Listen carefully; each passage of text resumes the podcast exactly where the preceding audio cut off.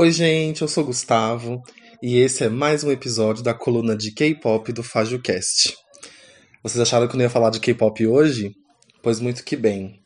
O episódio de hoje, ele tá um pouco focado ainda nas características do K-pop. Esse é o segundo episódio da coluna. No primeiro, eu expliquei mais ou menos como que funciona o K-pop, como ele foi formado, a questão das gerações. E hoje eu vim falar especificadamente de um assunto que permeia todo e qualquer lançamento de K-pop e até dita muito se um grupo vai fazer sucesso ou não. Eu vim falar hoje sobre os conceitos musicais dentro do K-pop.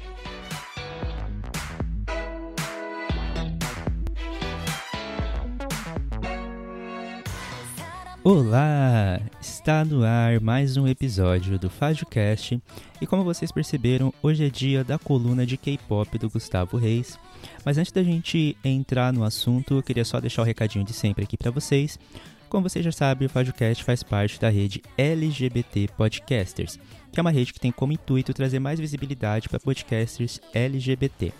Então, se você quiser saber mais sobre essa iniciativa, basta acessar o site lgbtpodcasters.com.br. Além disso, você também encontra a gente nas redes sociais. Vocês encontram a gente no Twitter e no Instagram como lgbtpodcasters. Então é isso, o recadinho de hoje dado. Então vamos lá para a conversa sobre os conceitos do K-pop.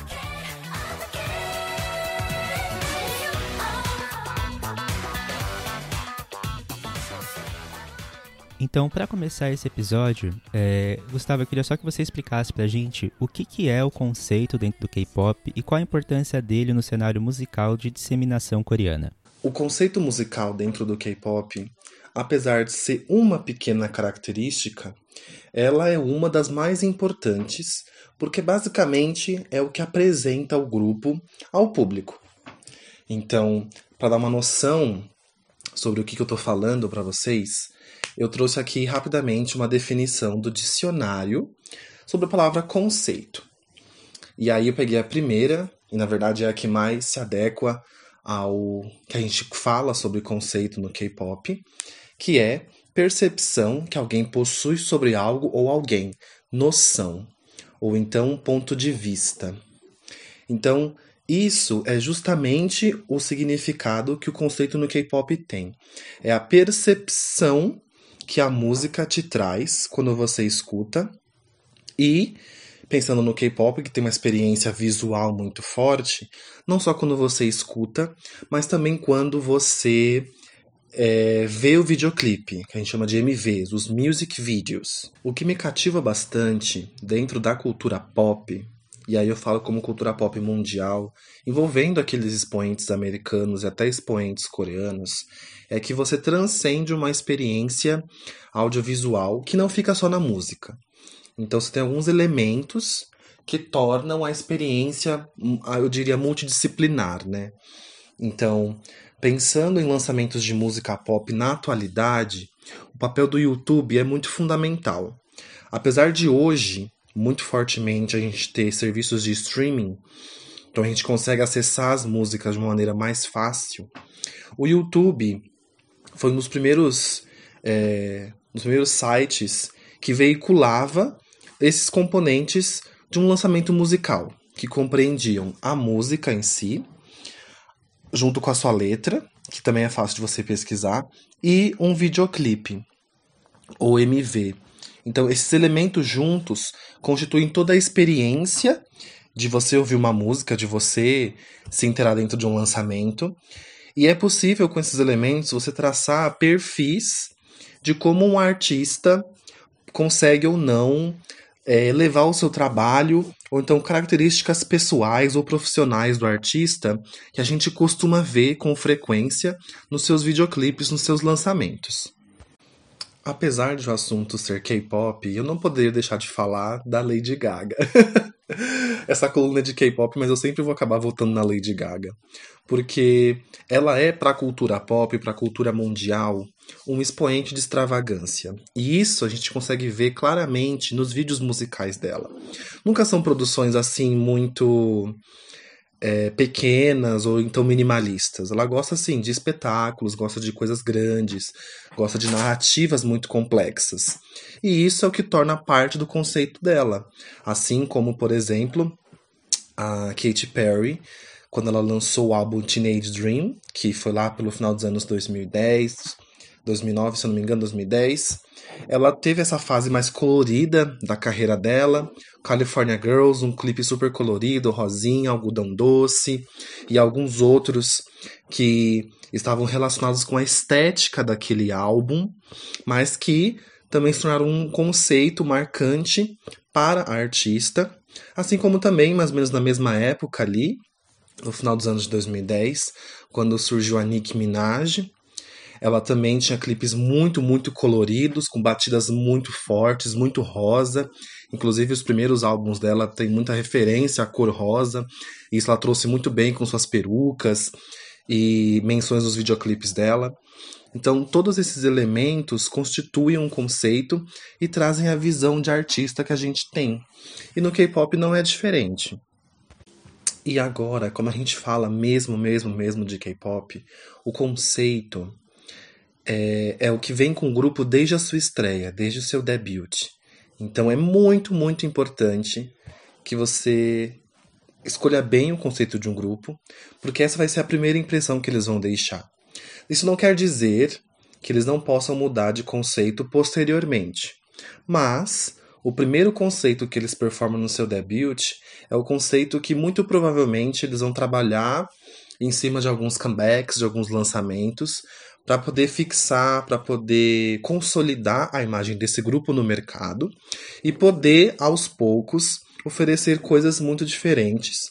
Ou então, às vezes, o que pode acontecer, oferecer o que a gente chama de mais do mesmo, ou de conceitos que a gente sabe que as pessoas compram na música, que é só fazer que é fórmula de sucesso.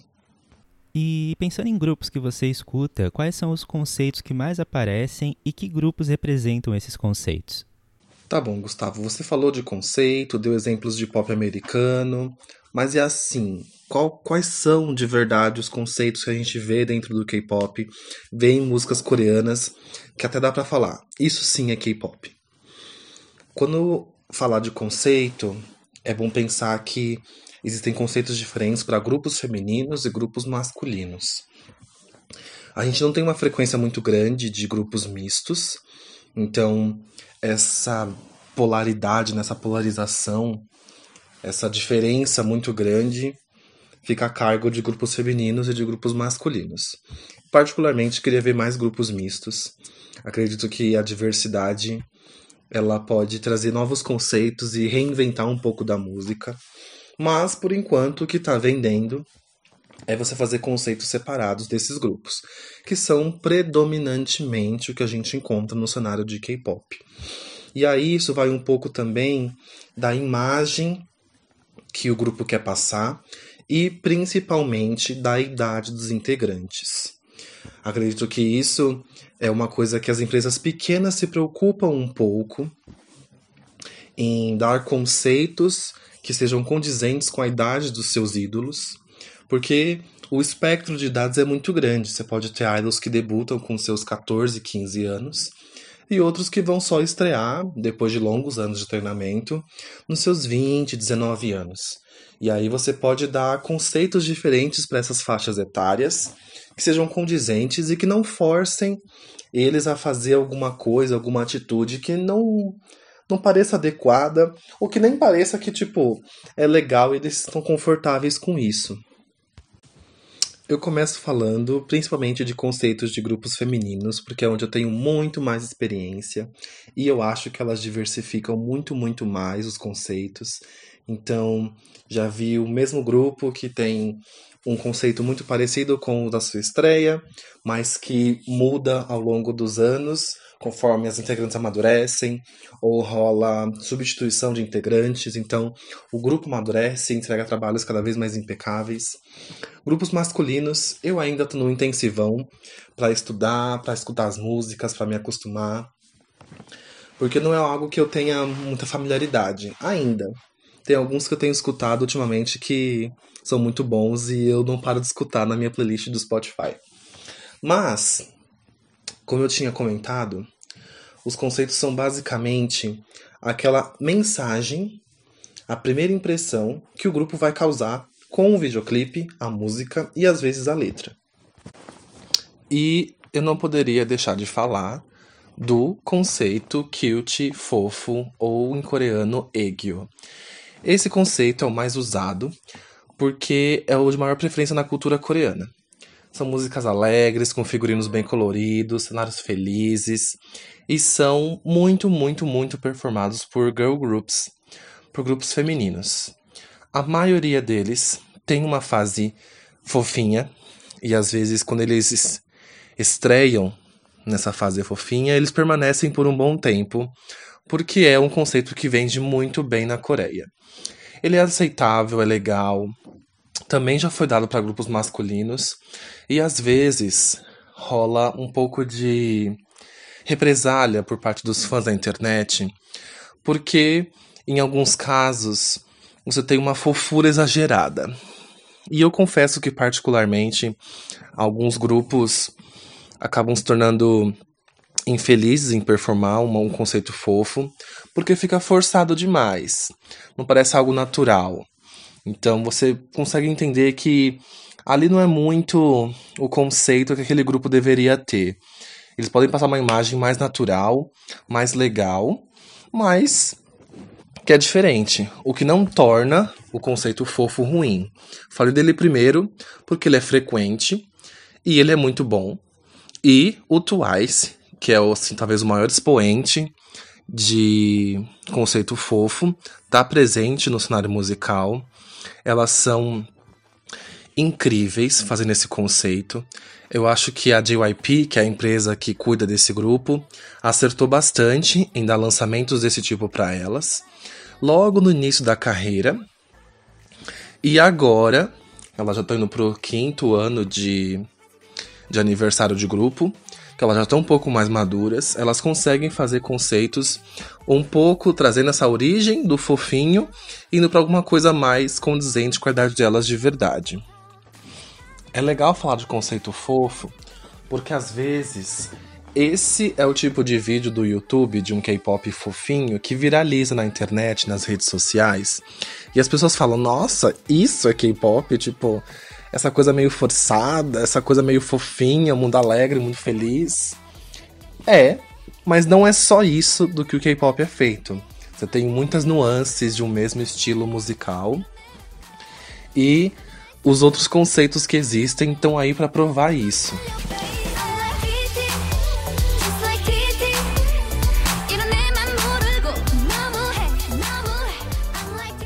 Vale super a pena conferir a discografia de grupos como Loveless, Twice, CLC, que teve o início um pouquinho de Cute, Laboon e April.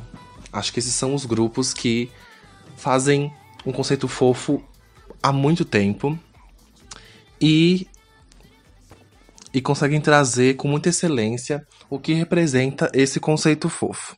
Do lado completamente oposto, e que também representa um espectro, você tem o conceito Girl Crush, que é um dos meus favoritos, né? Coisas fofas são legais, mas às vezes eu quero assim, música para balançar a raba, essa é a verdade. e acho que o Girl Crush, não só ele, mas ele também, cumpre esse papel. Então, esse conceito do inglês mesmo, girl crush, é meio que garota apaixonada. Então, essas músicas, elas têm letras que falam sobre paixões adolescentes de garotas, e eles não mostram mais um lado fofo e meigo. Já mostra o lado mais forte, mais independente, um lado de descobrimento. E às vezes o videoclipe pode ou não conter elementos de fato de garotas apaixonadas, às vezes cenários de colégio, ou então só garotas mesmo mostrando sua força. Esse conceito ele tem uma adesão muito mais da, do público feminino do que o público masculino, justamente porque as letras falam sobre mulheres fortes que sabem o que querem. Acho que esse conceito é o que mais dialoga com aquele girl power que a gente vê no cenário americano. Então, é, tô sempre tentando trazer uma referência musical americana, daquele pop que a gente conhece e gosta, dentro do cenário do K-pop, mostrando que, tipo, é coreano, sim, não tem só coisas estranhas, não é só Gangnam Style, e tem muito mais coisas aí. E, ela, e o Girl Crush dialoga muito com grupos como esse. Para mim, nada no mundo vai ser o Girl Crush raiz como foi 2NE1, um grupo da segunda geração. Ela, sim, já na sua própria estreia, lançaram uma música totalmente com uma pegada street, urban, a música de estreia Fire. Então, quatro garotas que tinham penteados diferentes, que se vestiam diferente, não performavam aquele estereótipo de feminilidade que se esperava. Então era assim justamente uma quebra de padrão. Elas foram para mim muito muito pioneiras, junto com After School. Mas o After School também tem conceito sexy, o que é bem bem legal. E como eu já falei no episódio passado, inclusive sobre gerações, vale muito a pena conferir. O 21, elas são muito mães do que é o Blackpink hoje. O Blackpink teve Claro, graças a muitos outros grupos que fizeram seus trabalhos, teve toda uma estrada pavimentada para que elas pudessem ser o que elas são hoje. O 21 e o Blackpink são da mesma agência. O 21 não, não existe mais, mas isso não vem muito ao caso. Enquanto ele existiu, ele era da mesma agência em que o Blackpink está agora, a YG. E eles têm esse estilo de, de grupos femininos grupos mais fortes, ambos são um quarteto e que performam letras poderosas, marcantes, com muitos trechos em inglês. E o Blackpink assumiu assim uma capa muito, muito americana. Elas estão prestes a lançar um full álbum agora em outubro. Falta menos de duas semanas para elas lançarem o novo álbum delas. E pelas especulações, já conta com a participação da Cardi B numa faixa exclusiva. Vamos ver se é verdade. Os vazamentos na internet indicam que sim. Tivemos recentemente uma música com a Selena Gomez. Não foi Girl Crush, mas isso vai ser falado depois. E teve também a música com a Lady Gaga, que eu já comentei várias vezes, porque é muito boa. então, elas têm muito essa capa americana de um girl power, mas que dialoga muito, muito, muito com o cenário coreano. Não tem como não saber ou não já ter ouvido I Am The Best ou Bumbaya. I Am The Best, o grande hit do 21, e Bumbaya, o hit de estreia do Blackpink. Junto com elas, a gente pode falar muito de 4 Minute e de Idol, que eram grupos da mesma agência. O 4 Minute já desbandou, não existe mais, e o The Idol, junto com o CLC, assume a coroa de grupos femininos dentro do da Cube Entertainment. E é importante também falar sobre o CLC, que elas começaram num conceito fofinho, mas viram que para elas, por exemplo, não era um mercado condizente com a idade das garotas, com o perfil delas, com o talento que elas tinham. Então elas migraram de um estilo fofo para um estilo girl crush.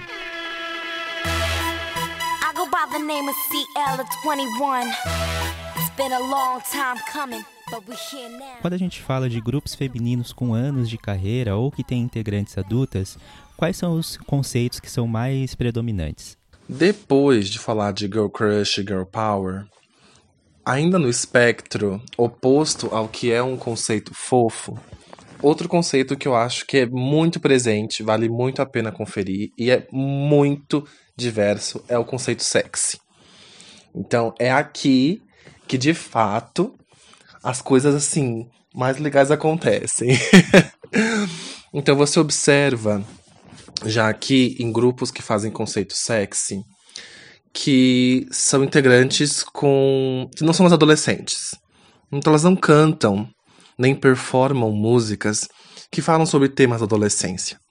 Elas são mulheres adultas. E acho que essa é a fase que os fãs mais esperam de um grupo, quando eles acompanham há anos, é justamente quando é que eles vão fazer um conceito mais adulto. Grupos femininos, eles passam por uma certa maldição ao longo da carreira, e é meio bizarro, mas às vezes acaba acontecendo, de que alguns deles não ultrapassam sete anos de atividade. Então esse número 7 é uma é um tabu dentro de grupos femininos, porque poucos já passaram de 7 anos, ou alguns ficam inativos ali perto do sétimo ano e nunca mais tem notícias. E em 7 anos, se você é, estreou no final da sua adolescência, em 7 anos você já está uma mulher adulta. E é interessante que a sua agência, que a sua empresa te dê músicas condizentes com a sua idade, condizentes com aquilo que você quer cantar, quer compor, qual que é a mensagem que o seu grupo quer trazer. E aí, às vezes, isso representa, né, fazer um conceito sexy, representa um pouco do desvio daquele conceito que você teve na sua estreia. Não conheço muitos grupos duradouros que tenham já estreado com conceito sexy. Geralmente eles vão numa zona de conforto de estreia, com conceitos que a Coreia compra, que a Coreia tem como uma boa impressão desse grupo. E ao longo do, dos anos de atividade, você consegue trazer conceitos diferenciados. E o que eu sempre gosto de falar, e espero que isso seja mais frequente, trazer conceitos que sejam condizentes com a idade das integrantes dos grupos. No conceito sexy, você tem o aparecimento de roupas mais curtas, olhares e coreografias provocantes.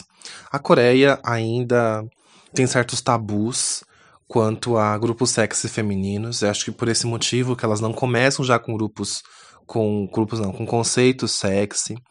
E às vezes pode acontecer de rolar uma censurazinha, de barrarem apresentações ao vivo ou mudarem coreografia que tenham passos mais provocantes. E aliado a isso, o conceito sexy como um todo traz, de fato, videoclipes que são mais uma crítica a esse papel do feminino, ao papel da feminilidade, o que é muito bom, e traz também essas críticas nas letras. E aí isso às vezes acaba gerando opiniões controversas sobre as músicas, mas o que eu percebo é que aqui os fãs brasileiros, felizmente, eles gostam muito de conceito sexy, é muito bem aceito, os fãs da internet apoiam, inclusive os coreanos deveriam ousar mais em explorar aquilo que as artistas querem fazer e querem apresentar, porque pode ser algo que vai ser rentável. Contudo, ainda é um grande tabu. Lembro que no ano de 2017 veio o Stellar aqui no Brasil para um show exclusivo em São Paulo. Lá na Barra Funda eu estive lá e o Stellar passou por uma reformulação de conceito. Elas não estrearam com o conceito sexo, elas estrearam com o conceito fofo. E elas já eram mulheres adultas quando estrearam. Então, passou um tempo, rolou essa reformulação de conceito e foi é, nítido que o conceito sexy era perfeito para elas performarem e que elas estavam ali numa zona em que elas conseguiam tirar o maior, extrair o maior talento delas, né? Tanto no canto quanto na dança e na atuação, na performance. Eu fui nesse show e em um certo momento elas iam cantar o grande hit delas, que é Vibrato. Talvez a melhor música já escrita e uma que dá uma crítica ferrada sobre como a mídia coreana tratou elas nessa mudança de conceito. E uma das exigências da empresa delas era que os fãs não tirassem fotos no show. Porque isso ia comprometer a imagem das garotas mesmo que elas tenham lançado uma música sexy e aquilo pedia a dança, a coreografia, de acordo com o que elas estavam fazendo. E elas se sentiam confortáveis para estar ali. Claramente não dá para você controlar um número muito grande de pessoas em um show e tirar fotos ou não. As fotos aconteceram. E uma parte da coreografia, que era uma parte provocante, foi substituída uma coisinha mais fofinha, um pouquinho mais não tão ousada como deveria ser. Mas foi o que aconteceu. Outro exemplo, nesse caso não é um grupo, é uma solista, que é a Ryuna. Ela também é assim o ícone do conceito sexy. E ela até faz um sexy um pouco colorido. Então, às vezes, em um certo período do ano, que é mais ou menos na metade do ano, meados de junho, julho, é o que a gente chama de período de verão dentro do dos lançamentos coreanos, então é muito predominante músicas que falam sobre o verão, músicas com muito sol, praia, piscina. E a Ryuna já fez alguns lançamentos desse tipo, com Ice Cream e Bubble Pop. São duas músicas mais ou menos de verão assim, e aí muito biquíni, shorts curtinhos, aproveitando o sol com as amigas.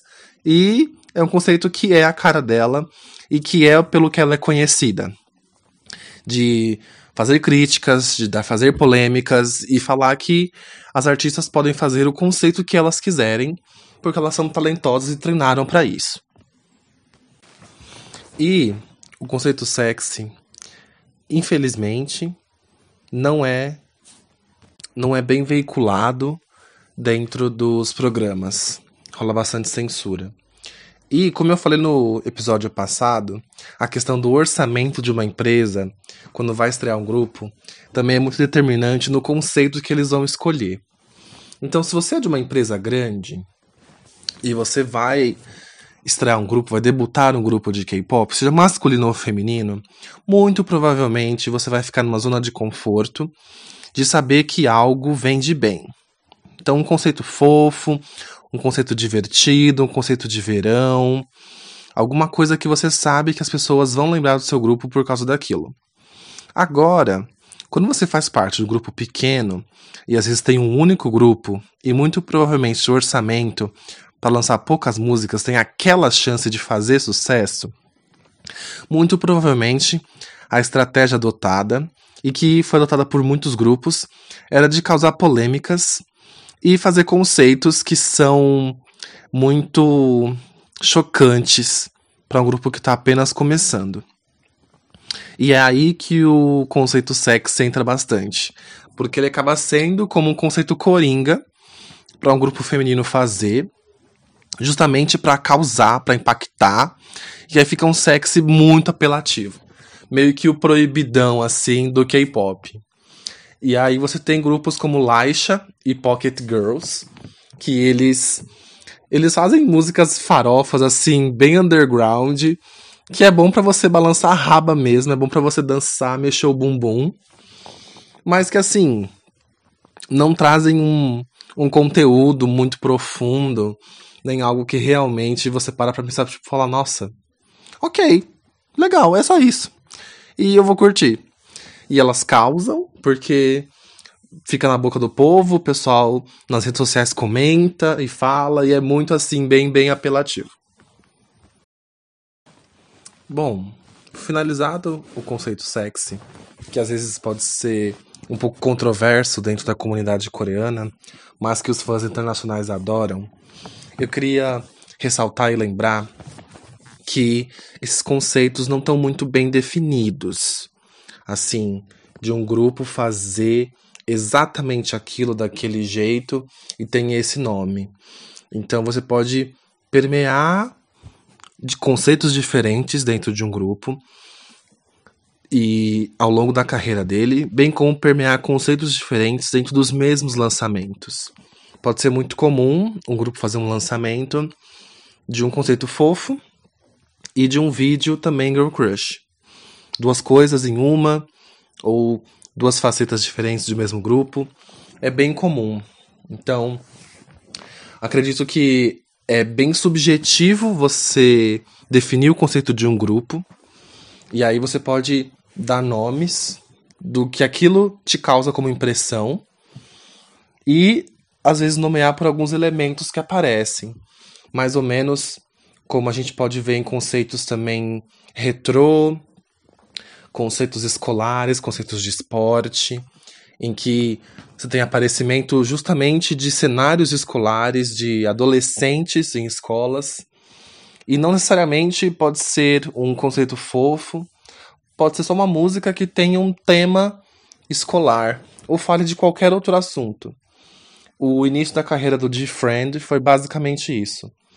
Elas passaram um bom tempo investindo em lançamentos do tipo escolar e que às vezes é difícil você dizer, ah, isso aqui é um fofo, ou isso aqui é um girl crush, ou isso aqui é sexy.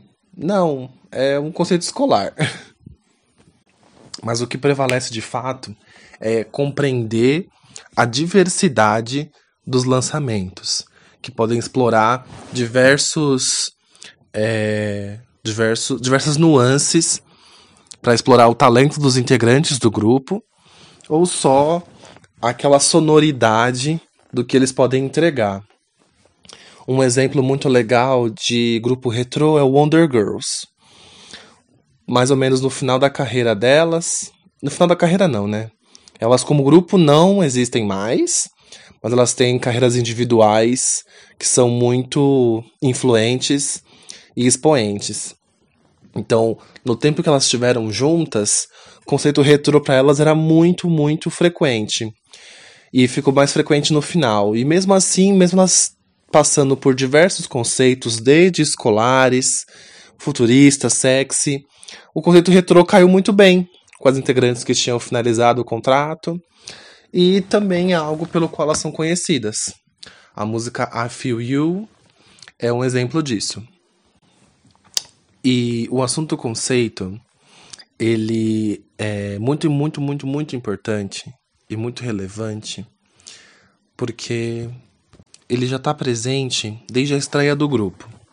E aí ele vai ser a primeira impressão que o público tem daquele grupo, de suas integrantes e do teor das, das letras, do conteúdo que elas estão oferecendo ao público. Só que, ultimamente, a gente tem visto que o cuidado com o conceito tem sido cada vez maior e as empresas estão buscando diversificar de diversas formas os conceitos dos seus grupos, para apresentar cada vez um espectro mais amplo do, do K-pop e do que, que as músicas podem trazer com sua imagem, com sua videografia, com a discografia. Então, é muito comum, e, os, e acho que esse é um dos momentos que os fãs mais esperam, que é o momento de mudança de conceito.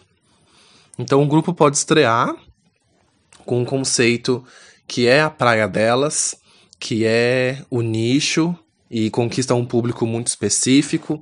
Pode ser as massas ou um público mais restrito, que é muito fiel, que é o público que compra os seus álbuns, que comparece aos, aos compromissos públicos dos artistas e que apoia justamente aquele grupo. Mas às vezes, para expandir essa, esse público, expandir ou alcançar outros nichos, ocorre a mudança de conceito desses grupos. Um momento pelo qual os fãs esperam muito, porque geralmente é muito associado com o amadurecimento das integrantes, no caso de grupos femininos. Em grupos masculinos, a gente até tem assim uma uma presença de conceitos mais fofos, mas de uma maneira diferente, ou presença de conceitos mais adolescentes para garotos, e que ocorre uma transição para conceitos mais de hip hop e uma pegada mais independente. Mas eu acho que é muito mais pronunciado quando se fala de grupos femininos. E eu também acompanho muito mais grupos femininos do que grupos masculinos e consigo traçar essa diferença de uma maneira muito, muito clara. A mudança de conceito ela pode acontecer pelo motivo que eu falei anteriormente, de você conquistar novos espaços, quando você já tem uma. Com, quando você já tem consolidado o seu trabalho. Ou também pode ser naquele momento em que você não está vendendo bem, não está é, atingindo um público que você gostaria, ou tem um alcance muito baixo, e você muda de um conceito para um conceito que a galera tem escutado mais, tem se atentado mais, para chamar atenção e trazer à tona, assim, mais personalidade para as integrantes dos grupos. Então, amigo, agora que a gente já conhece os conceitos do K-pop, é, eu queria que você deixasse então aí para a galera a, a indicação dessa semana que você vai deixar para o pessoal. E se quiser, já aproveita, já passa suas redes sociais também para o pessoal te encontrar aí nessa, nessa internet. No primeiro episódio, que eu falei de gerações do K-pop, eu tinha deixado uma playlist com algumas músicas das gerações, da primeira, segunda e terceira geração. E para hoje, eu preparei uma playlist do Spotify, mas a experiência de entender o conceito dentro do K-pop transcende só você ouvir a música. Então também é necessário que você tenha uma experiência visual de ver os videoclipes para entender como que aquele conceito é de fato performado, tanto nos videoclipes quanto nas apresentações ao vivo. Então também vou deixar disponibilizado uma playlist do YouTube com alguns vídeos e apresentações de grupos femininos, basicamente, mostrando como é que esses diferentes conceitos aparecem. Para incluir na playlist do Spotify, hoje eu vou indicar um conceito sexy, que não era muito frequente no início das primeiras gerações, mas que foi se tornando muito frequente, basicamente é, com After School e grupos como Missei, mas que teve um boom assim em 2014, por exemplo. E eu vou deixar como recomendação, como uma indicação, a música Vibrato do Stellar e a música Marionette também do Stellar. Esse grupo performa muito bem o conceito sexy e acho que esse quarteto, que infelizmente não existe mais como grupo musical, elas conseguiram apresentar de uma maneira muito, muito impecável e com uma crítica muito, muito legal o conceito sexy. Para me encontrar nas redes sociais, basta jogar @lord_guga no Twitter ou no Instagram, que vocês vão ver meu perfil lá. Podem me seguir, que eu posto várias coisinhas legais, estou aproximando um pouco mais das redes sociais nessa quarentena e sempre escutando música, sempre respondo todo mundo. E é isso aí, gente. Valeu, até o próximo episódio. Então é isso, galera. É, o Gustavo deixou aí as redes sociais dele. Eu vou deixar aqui também para vocês as redes sociais do FajoCast. Então vocês encontram a gente tanto no Twitter, como no Instagram, como FajoCast. E também é importante que vocês compartilhem esse, esse episódio com as pessoas, que é aquele seu amigo que curte K-pop, ou até para pessoas que ainda não conhecem esse gênero, para poder terem mais informações sobre ele. Então, por hoje é isso, galera. Muito obrigado por escutarem até aqui e a gente se encontra nos próximos episódios.